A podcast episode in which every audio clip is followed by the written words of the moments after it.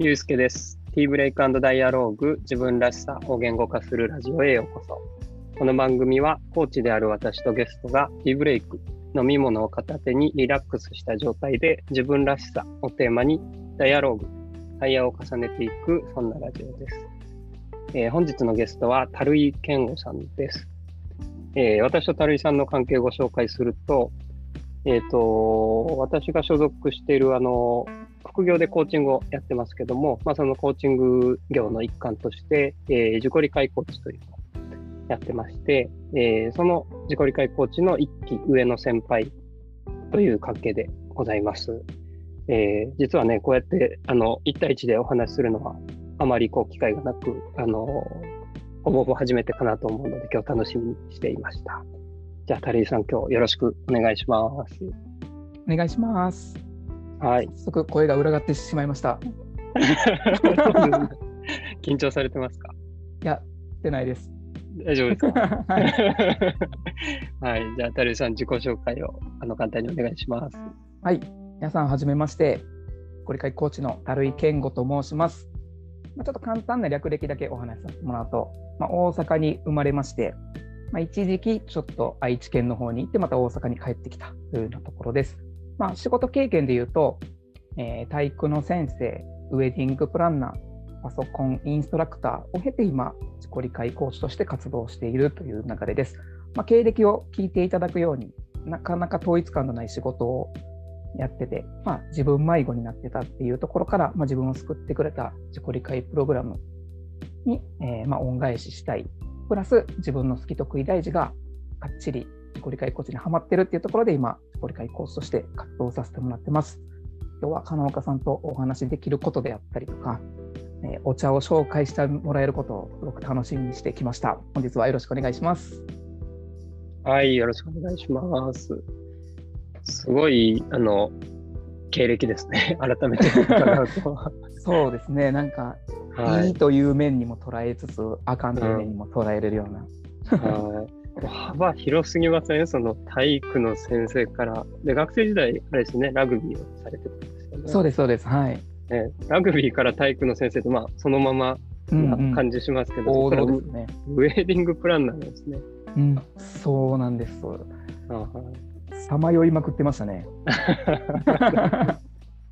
その辺のこの人生経験みたいなのも、あの、聞いてみたいとこですけども、うんうん、あの、まあ、あの、テーマの中でぜひ織り交ぜていただけたら 嬉しいなと思います。そうですね。お願いします。はいじゃあね、今日、あの、ティーブレイクということで、あの、最初にぜひ飲み物をご紹介いただけたらと思いますが、何を飲まれてますか、今日は？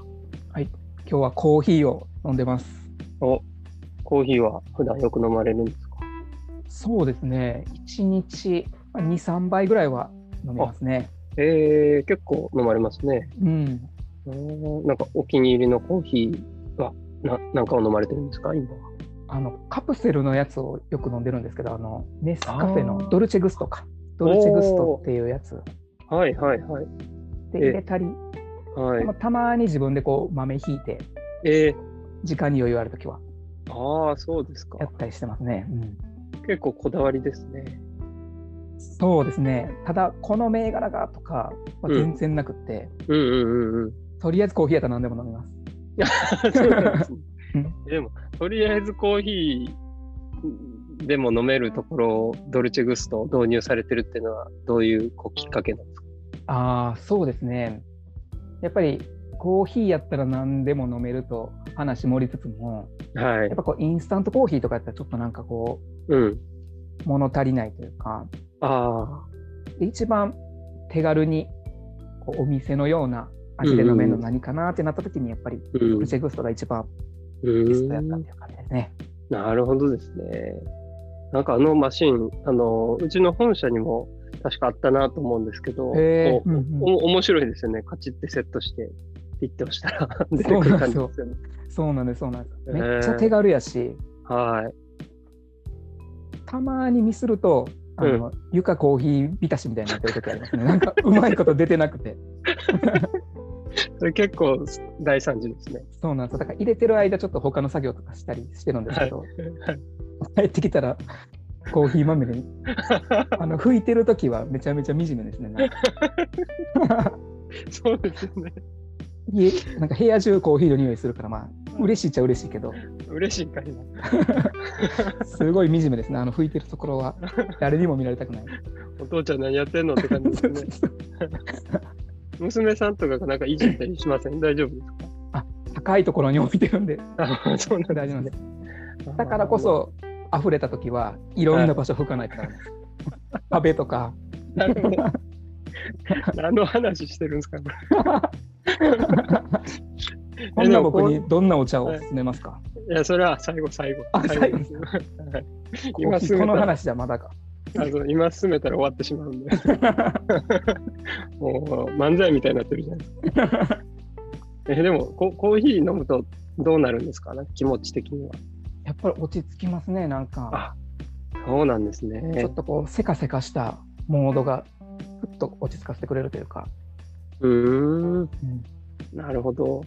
いや、実は私、あの、体質的にこうコーヒーが合わないんで、えあのだからお茶っていうのもあるんですけど、ーうんうんうんあの、私逆にコーヒー飲むとこう、カフェインがドキドキするんですよね。ああ、うん。確かに飲みすぎるとなりますわ。うんうんねえ。でも、樽井さんは多分体に合われてるので、こうんう、落ち着く感じなんですね。うん、そうですね。ああ、いいですね、いいですね。結構じゃあ朝とか、その仕事前とかに飲まれることが多い。うん、そうですね、まさに。うーん、いいですね。じゃあ今日はね、コーヒーを片手にうん落ち着いた感じで会話を、はい、できたらと思います。お願いします。はい。じゃあ、えっと、本題ですね。あの、対話の方ですけど、テーマが3つ、もう、あの、先ほどね、自己理解コーチをされてると、自己紹介がありましたんで、説明不要かと思いますけども、大事なこと、価値観、得意なこと、才能、好きなこと、興味。まあ、この3つから今日は1つ選んで、春井さんにお話聞いてみたいなと思うんですけれども、どれを今日お話しされたいですか？今日はじゃあ、好きなことをテーマにお願いしたいと思います。お、いいですね。なんで好きなことを選ばれたんですか？そうですね、ちょっと消去法みたいになってしまうんですけど、うんうんまあ、。好きなことが一番こうありのままお話できるかなっていう理由があります。うんなんか得意なこととか価値観とかやと、うん。ちょっとなんか自分を持ってうん。よく見せようみたいな感じで言ってしまいそうな気がして、はいはいはい。好きなことにしました。ああ、いいですね。なんか、素直、正直な感じで、素敵ですね。ありがとうございます。はい。まあでもあれですよね。結構、タルさんもコーチされてて、うんあの、感じられるかもしれませんが、結構好きなことが得意なこととか、好きなことが大事なことにこう、いつの間にかつながっていったりもしますよね。うんうんうん、そうですね、まさに。うん。はい、今日はね、まあ、好きなことを伺いながら、なんかその他の価値観、才能のところも、なんか、タルイさんの良さを、タルイさんらしさを見つけられたらなと思います。ありがとうございます。はい。じゃあどうしようかな。質問をあのいくつかさせていただきたいと思います。はい。そうですね。まあ、好きなことって、私もあのお茶とかお酒が好きですけど、こう、気づいたら、あの、すごい時間とかお金を使ってるなっていう、あの、印象があって、まあ、たるいさんがもしね、こう、まあ、お仕事とかお金のことをこう考えなくてもいいってなった時に、うん。まあ、過去にそういったあのシーンがあったとしたら、はい。えーそのお金、仕事のことを考えなくてもよかった頃は何があのお好きだったかっていうのを聞いてみたいなと思うんですけども、何かありますか？はい、ありがとうございます。やっぱり過去振り返っても、今そういうイメージをしても、やっぱりいろんなとこ行きたいっていうのがすごく自分の中であって。まあ、好きなことはやっぱり旅行が、そうですね、やっぱりそのテーマでいくと。うーん。いろんなところへ行きたいっていうあのご興味があったんですね。そうですね。うんえー具体的にはどどのぐらい行かれてたんですか？多い多い時は。多い時は、そうですね、なんか頻度でいくと、うん。まあ、年に数回っていう、あんまり多分そこまで多くはない頻度かもしれないですけど、一番長いスパンで行ったのは、うんうん一。度海外にはい。1, 1年ぐらい行ったことありますね。えあ旅行ちゃうやんって感じかもしれないですけど、世界一周みたいな感じですか？うん、あもう一つの場所にとどまりました。一つの国に。はあ、ど、どちらに行かれたんですか？ね、ニュージーランドですね。ニュージーランドですか？はい。あのラグビーしてたっていうのもあって、はいはいはい、はい。ニュージーランドでラグビーしつつ、ちょっと観光もいろいろ行かせてもらったりとか、へっていうような生え。活を実はしてました。あ、それはプレイヤーとしてってことですか？そうですね。うん。ああ、学生時代。卒業してから、あ、へえ。ララグビーの選手をされてたんですか？選手はしてないんですけど、卒業後は、うんうん。まあなんかこう指導者としてうんうんうん。出たんですけど、数年。うんうんうん。でもやっぱりなんかこう、ちょっとふつふつと、り。うん。なんか教えてると、なんかこう、なんでしょうね、生徒に教えてはいるんですけど、うん。100%なんかその指導にフォーカスできひんというか、へえ。なんかこう子供たちが活躍すればするほど嬉しい気持ちももちろんあったんですけど、うん。なんかちょっとライバル心みたいなのが芽生えてしまったりとか、はってなった時になんか振り返って落ち着いてこう自分と対話すると、あ。うん。なんか教えるっていうよりまだちょっとやりたいんちゃうかっていうのがあって、はあ。でまあちょっとそのラグビーの、うん、大国みたいなラグビーといえばこの国みたいなところに行ってなんか最後もうやりきって終わろうみたいな気持ちで、うーん。ああ、そうなんですね。うんそれはまあ、樽井さんの中でこう旅旅行というカテゴリーに入るんですかね？この話は旅行ではなさそうですよね。でもまあ、も目的はね、こう、ラグビーするっていう目的かもしれないですけど、やっぱり海外に行くと、その余暇とか休暇でいろんなところには行かれたわけ？ですか。そうですね。なんかやっぱその旅行っていうところに無理やり戻すと、うん。なんか、まあ、国内でやったらその都道府県とかその地域、まあ、海外やったらその国とかのこう文化とか、うん。なんかそこにしかない建物とか見るのがすごい好きで、あ、へえ。特にやっぱり国内やとお城が結構なんか好きなんですよね、意外とというかあ。お城ですね。そうなんですなんかその、え。なんなんでしょうね。長年ずっと続いてるうん。建物として、とかに魅力を感じたりとか、あとはちょっとなんかその昔、その例えばお城やったら、おうん、城が建てられた当時の人のこととか考えるのも好きやったりとかしますね。へえ、なるほどね。うん自分やったらこの城どうやって落とそうかなみたいな考えてま 戦いの、戦いの時のシーンですね。す そうですね、攻め込む側の気持ちでいつも。ああ、なるほどね。えー、お城ですか？なんか、印象に残ってるお城とかあります？とね、彦根城、滋賀の。はい、うん。なんか驚いたのが、結構あの、まあ、近所の大阪城とかやったら、なんかもううんあそこは完全にお城って感じなんですけど、はいはい。彦根城って結構ある程度のところまでこう車で行けるんですよね。ああ、そうですよね。だからなんか、昔のお城と、なんかその現代のアスファルトが融合してて、おーなんかすごい面白いですね、ほんま。なるほどですね。そうか。こうなんか、近代とこう過去の融合みたいな感じが、確かにお城って結構観光名所になってたりもするから、そういうなんかこう、昔のところに今の人が来てるとか、今のこう観光の感じがあるっていうのが面白いんですかね。うんうん。おーなんかまあめちゃくちゃざっくり言うと、なんか普段あんま見れへんもんが好きなんやと思います。なるほど。ああ、なんかこう特別な経験じゃないですけど、うんうんあーなんでなんですかね、それ。み見れたら、普段見れないものが見れたら、軽井さんはどういう気持ちになるんですか？そうですね。普段見れへん。ああ。やっぱなんかこう知識欲がんうん強いのか、なんか新たなまた知識得れたなとか、うん。今まで自分が経験してない経験できたなみたいなところで、うんちょっとテンション上がりますね。ああ、なるほどね。うんああ。確かにこう、ワクワクするっていう感じなんですかね。その新しいものを知ったり経験したりすると。うん、めちゃくちゃワクワクしますね。うーん。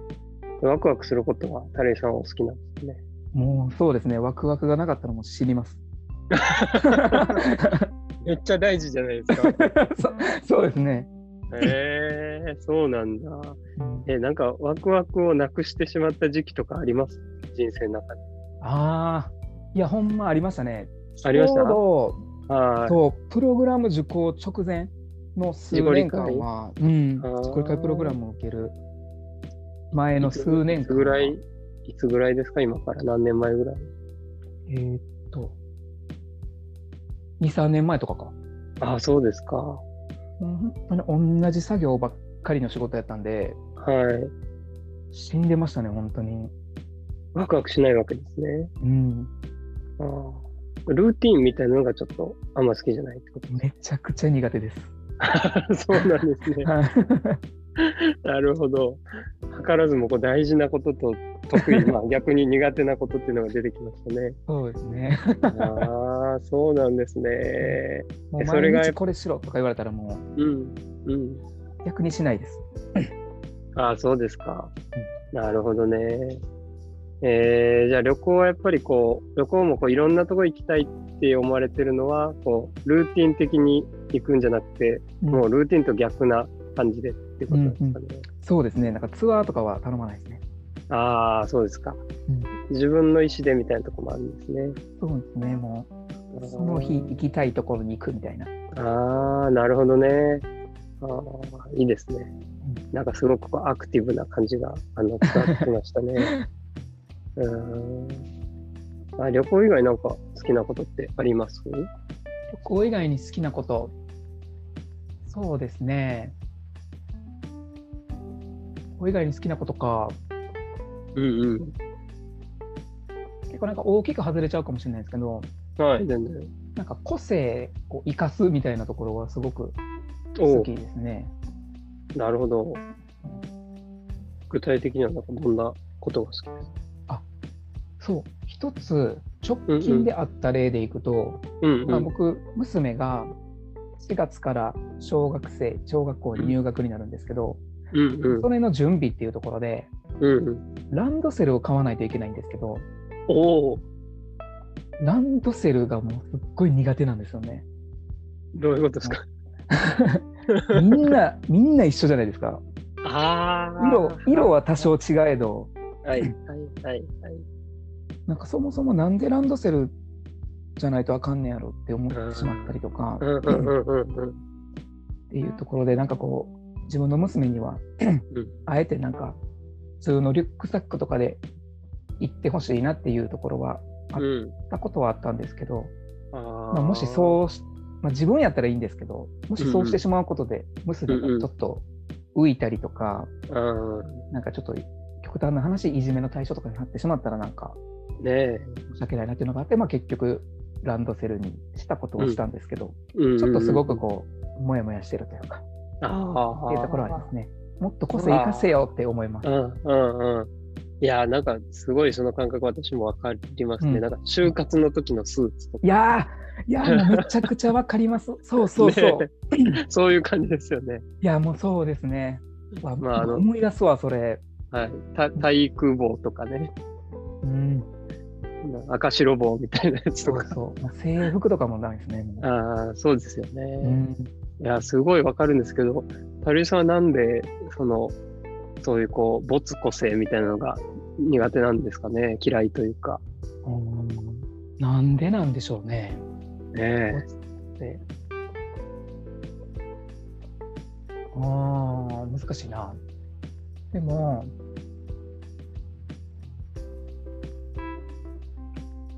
うん、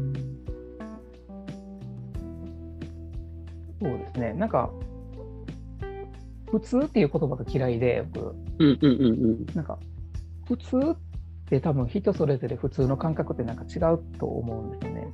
うんうんうんうん。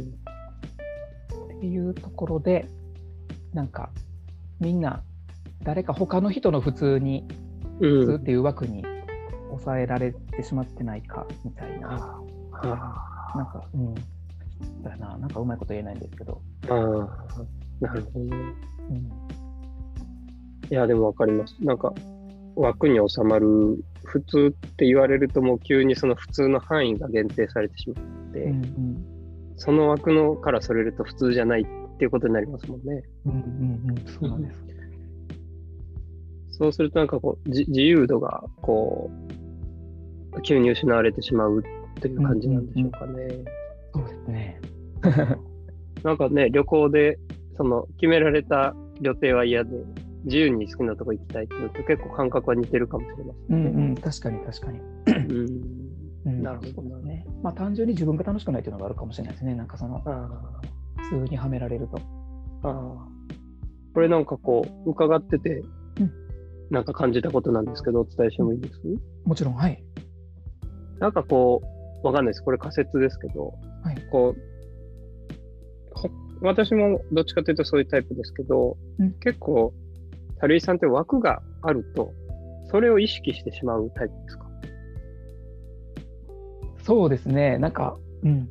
枠があるとめちゃめちゃ意識しますね。なんか、守るためにというよりは、うんうんうんいかにその枠から外れるかみたいな ところで考えちゃいますね、より。はいはいはいあなるほどねうんなんかその枠の中で自然にこう、まあある意味普通なことができる人もいる中で、うん。まあ私もそうですけど、こう、枠っていうふうに提示されると急にこう、なんか、あ、枠にこう、はまらなきゃいけないのかなっていう気持ちだったり、でもそれは嫌だなっていう、そのはまらなきゃいけないって感じるからこそ嫌だなっていう思いが強くなったり、うんうんうん。なんか普通ってこれだよって提示されたら、あ普通にしなきゃいけないのかな。でも、それは嫌だなっていう、こう、なんだろうな。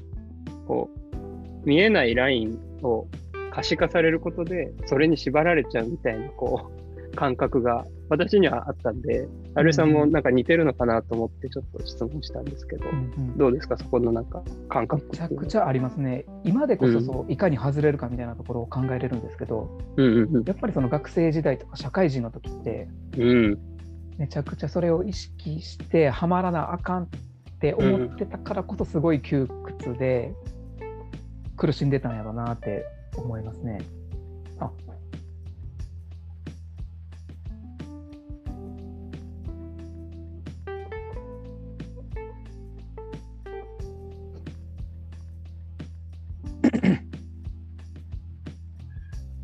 あ、ごめんなさい。大丈夫ですか？途切れちゃいましたね。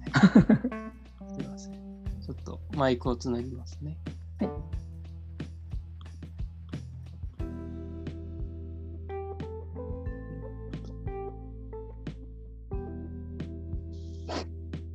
放送禁止用語言ってしまったんかと思いましあ、そんなこと、あの、なんか、あの、スマホが勝手にこう、パソコンのあの、オンオフボタンに触れてしまいまして、た。いきなりオンになっちゃいました。すいません、アクシデントで。はい。あので、枠にね、収まるのが、あの、苦手かもしれないっていうことで、うんうんえっ、と、学生時代とか社会人の頃は、なんか意識されたって話をまで聞こえていました。そうですね。だからこそ窮屈やって居心地が悪かったんでしょうね。ああ、なるほどね。うんいや、すごいなんかその感覚わかりますね。うんうん、本来なんか自由人というか、うん、気質がそのルールっていうところに合ってなかったかもしれませんね。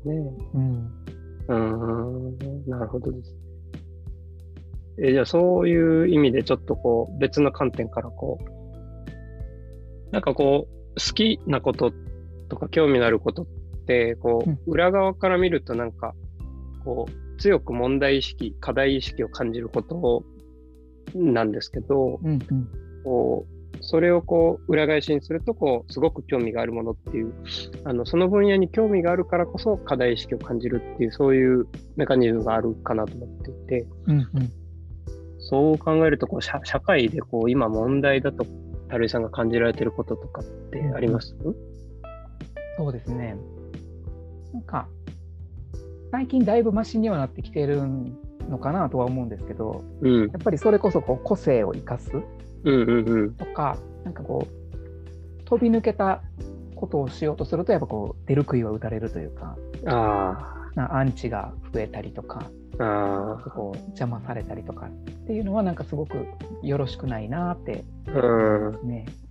なるほどですねああ出る杭が打たれるですねうんうんなんかね、さっきの枠の話とあれかもしれないですけど、枠を出ると、こう、急に普通じゃないっていうふうにうん認識されてしまうみたいな感じですかね。うん。うん、そうですね。ああ。なんかこれ、特に具体的に、なんだろうな、問題だなって感じた、こう、ニュースとか、うん。なんかそんな身の回りで起こったご経験とかってありますか？そうですね。なんか今、パッと思い浮かんだところでいくと、うんうんうん。まあ、自分が、まあさっきのランドセルの話にちょっと戻っちゃうんですけど、うんうん、うん。自分が小学生の時に、うん。あのすっごいこう背高い友達がいて体も大きくてもうなんかランドセルがはまらなくなっちゃったんですよねこあ、う一番緩めても、うんうんっていうぐらい体が大きくなってしまってその子だけでこう特例で普通のリュックサックで登校しててうんうんうん。っていうのがまあ小学校56年の時にあったんですけどうん。今思えばなんかすごく幼稚なことしてたなと思うんですけどはい。やっぱりなんかちょっと仲間外れにしたりとか、うんうんこう実体験があったりっていうのなんか今ちょっと思い出しましたねそれ。あなるほどね。自分もやる側になってしまってたんですけど、その頃は。なるほどね。なるほどね。ああ、そうかそうか。いや、リアルなエピソードですね。うんあーいや、あるなって、そういうこと。うん。そうですよね。うんで、その時渡さんはこう、どっちかというとそれを普通じゃないっていう側になってたけども、うんうんうん大人になってみると、すごいそれに違和感を感じるっていうことですかね。そうですね。うんああ、なるほどね。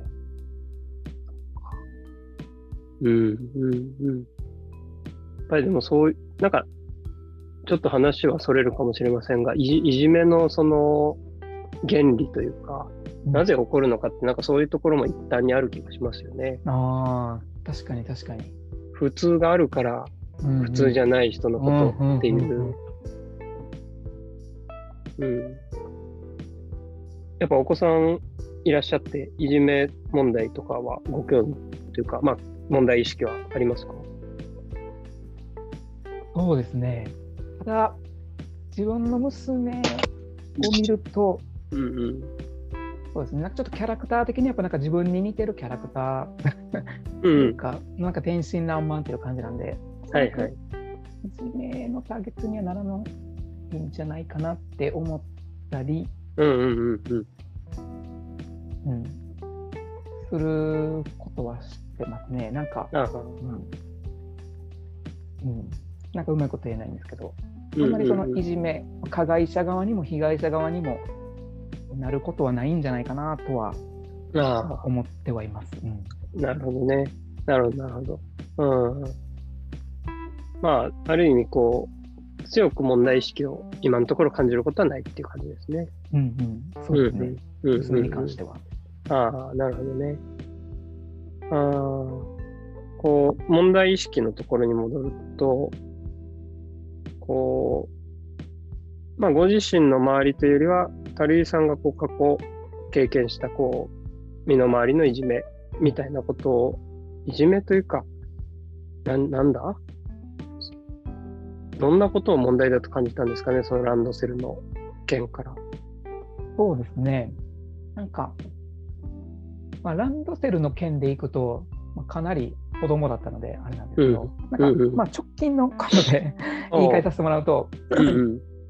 やっぱこう、今って SNS がすごく発達してて。比較的こう、個性であったりとか、自分の言いたいことって言いやすい環境が整ってきたじゃないですか。うんうん、そうですね。でも、やっぱりその自分の言いたいことを発言したりとか、自分の個性、まあ、例えばファッション好きな人とかだったら、自分のファッションとかこう写真でインスタに上げたりとか、うん、でもやっぱりなんか、肯定的なコメントもたくさんあることはあるけど、うん、やっぱりこう否定的なコメントもすごく目立ったりとかして、うん、なんでみんな好きなことを好きなように発信してるだけやのに、うん、そこにわざわざそれを否定するようなことをしてるんやろうっていうのはすごく、ね、なんか自分もそんなん否定してる日もあるんやったら自分の好きなことをやったらええやんって 思いますね。ああ、なるほどね。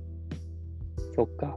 その、まあ発言の自由じゃないですけどね、あの、うん。発信の自由があるにもか、まああとはその法法に触れないね、範囲のモラルのある限りだったら、こう好きなように発信していることをなぜそんなに叩かれたり批判されなければいけないのかっていう、そんな問題意識ってことですかね。うんああ、そうですよね。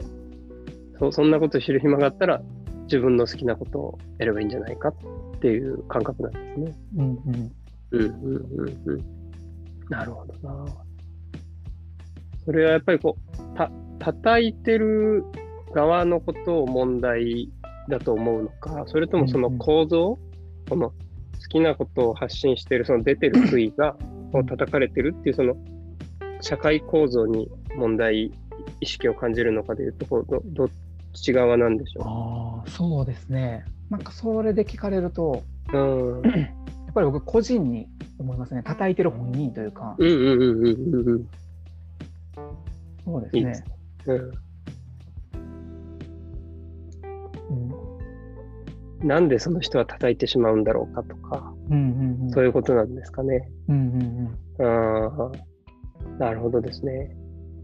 そういう意味では、なんかそれ、こ構図、あの、叩いている人に問題意識とか、まあ、なぜみたいな興味があるとしたら、こう、例えばこう、その人がそうなってしまうこうし心理構造とか、なんだろうな、その人の周りの環境とか、まあ、そのなんかひ人人がそうなってしまうことに対してこう興味があるんですかね。人間心理というか。うん。うんそうですね。あー難しいな。どうなんう。やろん、なんかこう社社会構造的にこう叩かれてる側と叩いてる側がいてみたいなことだったらその世の中のこう仕組みとか構造について関係性とかについてこう興味がある。で、その叩いてる本人に対して問題意識とか興味がある場合は、うん。そのひ人に対しての興味とか、人に対しての課題意識みたいなことなのかなと思って今ちょっと聞いてみたんですけど。うんうんうんうん。うんそうですね。どうなんやろ？どうですかね。あ興味に置き換えると、はい。うなんで叩くんやろっていうのはすごく興味ありますね。その人に対して。うんうんうんうん。そうですよね。うん。そうやな。なんか好きな分野にうんちょっと着地しないかもしれないんですけど、なんとなくなんかそういう人たち、僕の仮説でいくと、はいはいはいはい。なんかちょっ。と嫉妬もあるんかなって思ってて、ああ、はいはいはいはい。なんかほんまはそういった風に自分も発信とか好きなことに夢中になりたいけど、自分はないみたいな。うんうんうんうんうん。ところからちょっとこう嫉妬とかもあるんかなって思って、なるほどね。なんかこれどっちかどっちかというともしかしたらってことの目的とかそっち系になっちゃうかもしれないですけど価値観とか。価値価値観ね、そうですね。うんうん。ってなったらなんか本当にそういう叩いてる人たちにも実は夢中になれるものあるんだよっていうのをうん。なんか見つけてあげて、うんうんうんうん。叩いてる暇ないぐらいそっちになんかこうフォーカスさせてあげたいなとか思ったりしますね。ああ、いいですね。なるほどね。なんで叩いてしまうのかって考えると、その、その叩いてる対象が発信してるように夢中になれるようなことがまだ見つかってないから、他の人を嫉妬してしまってんじゃないかってことですねう。んああ。いや、ありそうですね、それうん。うんなんかうん置いていかれるみたいな感覚があるのかなとか。うんうんうんうん。そうですよね。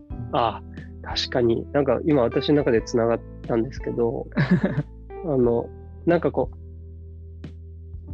通、また普通とか枠の話に戻るんですけどね。こう、わ枠があると、その枠の外に出ようとしてる人のことって目立つじゃないですか。うんうんうんで、なんであいつ枠から出ようとしてんだとか、あなんか俺は出れねえのに、あいつは出てしまったみたいな、そういうなんか嫉妬心が同じようにこう、働くような気がして、なんか普通じゃないとか、その、普通から飛び出た人を、なんかこう、違和感を感じる、こう、理由っていうところとすごくこう、メカニズムとしてはこう、たた、発信を叩くっていうのは、なんか似てる気がするんですよね。うんうんなんかその人の中での普通とかからこう出ているから叩く。うん。まあ、ある意味、その人もじゃあ普通の枠から出たいから、普通から出てる人を嫉妬してるのかもしれないなとか。うんうんあすいません、そんなことを聞きながら感じましたね。そうですよね。なんか結構、意外と話散らかってたけど、うんうん。言いたいことは一貫してた感じがしますね。いや、本当にいろんな観点で話をいただいたんですけど、うんなんか結局こう、垂井さんの意識というか、うん着眼点はそこなのかなって、うん。うんうんはい、私は思いましたね。ああ。どうですか？なんかこうお話しされてみて、まあこう、うん好きなことっていうテーマでお話しされて、まあランドセルの話とか、旅行の話とか、うん。あの、没個性の話とか、まあ、あと問題では、えっ、と、いじめとか叩きみたいな話がありましたけど、なんか話されてみて気づいたことありますか？そうですね。まあなんか好きっていうテーマではあったんですけど、うんうん結局やっぱり自分はなんか、その個性を生かしてほしいであったりとか、うん個性そのものになんかすごく興味持ってるんやなってうん。すごく感じました。その旅行のお城とかも、今考えたら。お城一つとっても国によって結構違うじゃないですか。うんうんうんうん。そうですね。日本のお城はその日本らしい個性があったりとか。海外のまあ、なんかキャッスルとかやったらなんかそのお城ならではのなんか個性があったりとか、はいはいはいはい。まあもう個性そのものにめちゃくちゃ興味あるんでしょうね。なるほどですね。うんああ。いいですね。うんなんかお城の話で言うと今、なんか、その城主の話とかね、こう、建てられた背景とか、こう スト、ストーリーがありますもんね。うんうんああ。そういうのを聞くと、こう、すごくワクワクするっていうことなんですかね。うんうんうんそうかも。でまたやっぱその人の個性に対しても、うん。その個性知ることでなんかその人のなんかな考え方であったりとか、うんうんそううん。いうストーリー。みたいなところも知れるっていうのもあるのかもしれないな。うんうんああ、いいですね。いや、すごい、なんか、垂井さんらしいですね。なんか、こう好奇心というか、人に対してすごくこう、興味関心ある、こう、ことを接してても感じるので、うんうんうんうん、すごくこう、ぴったりだなと思いますね。いいですね。ありがとうございます。て、はい、すごく共感しました。うん、はい、ありがとうございます。ありがとうございます。じゃあ、そんなね、こう、個性に興味津々の垂井さんになんか、お茶を最後お勧めして終わりたいなと思うんですけど。はい。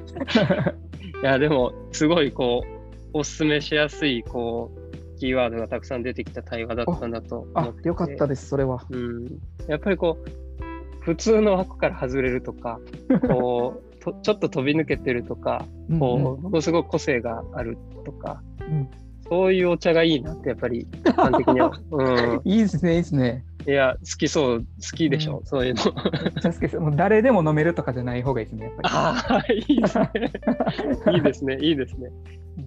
でもまあ、そんな中でも、お好みにね、合うものはお勧めしたいなと思うんで、うんあれですか、樽井さんはこう、緑茶、ウーロン茶、紅茶、まあ、いろんなお茶が世の中にありますけど、り。うんこ紅茶の味わいってどうですか？お好きですか？紅茶、そうですね。最近飲めるようになってきましたね。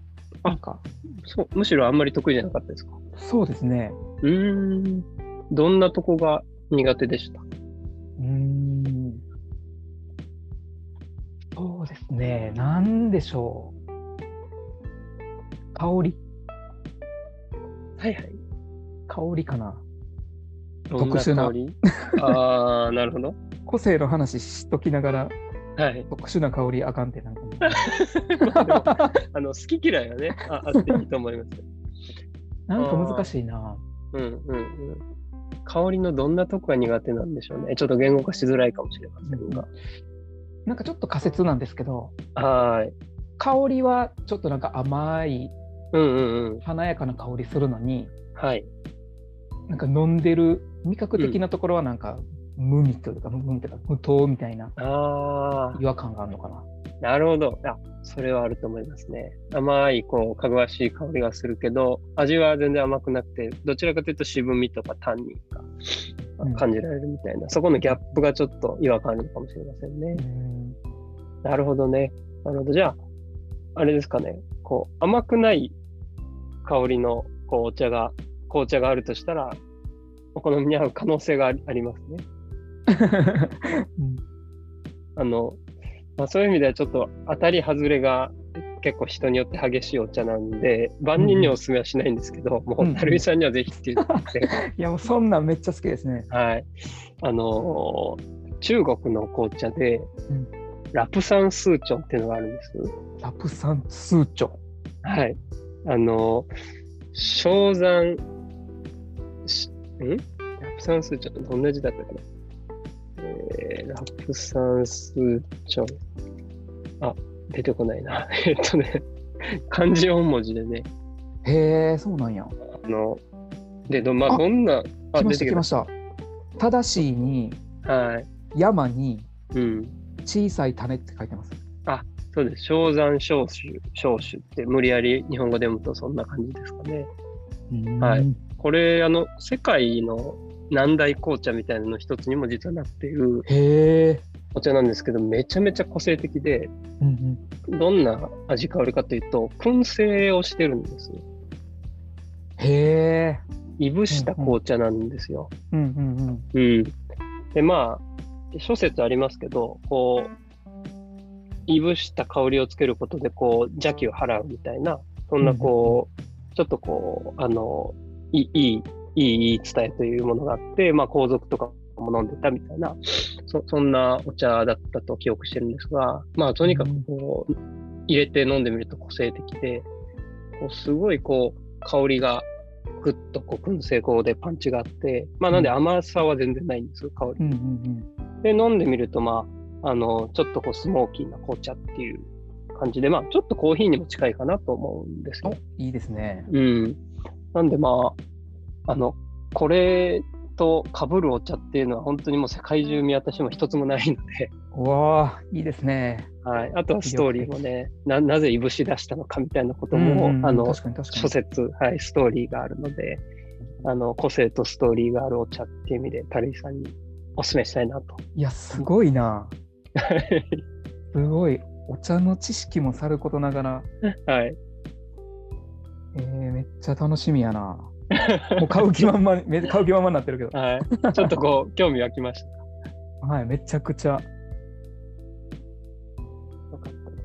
まあ、ラプサン通帳もね、いろいろあるんで、ちょっと良さそうなのがあれば、リンクでお送りします。ありがとうございます。はい。いいですね。なんか、うんこのラジオ聞いてる人、もしラプサンスーチョンおすすめのやつあったら、僕の家に送ってください。ここ、ここまで。ここまでみたいな。あかんあかん住所公開したらあかんで。いやー、なんか大阪、関西人の2人のラジオっていう感じでしたね。新たな風吹けば嬉しいです。いや、めっちゃ新たな風吹いてると思います。いやー、ね、途中ちょっと接続トラブルがあって、戸惑わせてしまいましたが。あいや、とのんでもないです。なんかそういうのもなんか自分らしいなって思いますね。あ、そうですか。はい、なんかハプニング結構起きるんですよね。僕 全然動じてなかったですもんね。切れた。そうなんです逆にそれがいつも通りみたいな。なるほど。いや、樽井さんのこの包容力を感じましたね。はい。いや、楽しい対話をありがとうございました。こちらこそめっちゃ楽しかったです。またお話しさせてください。はい、こちらこそ。はい。じゃあ今日はありがとうございました。はい、ありがとうございました。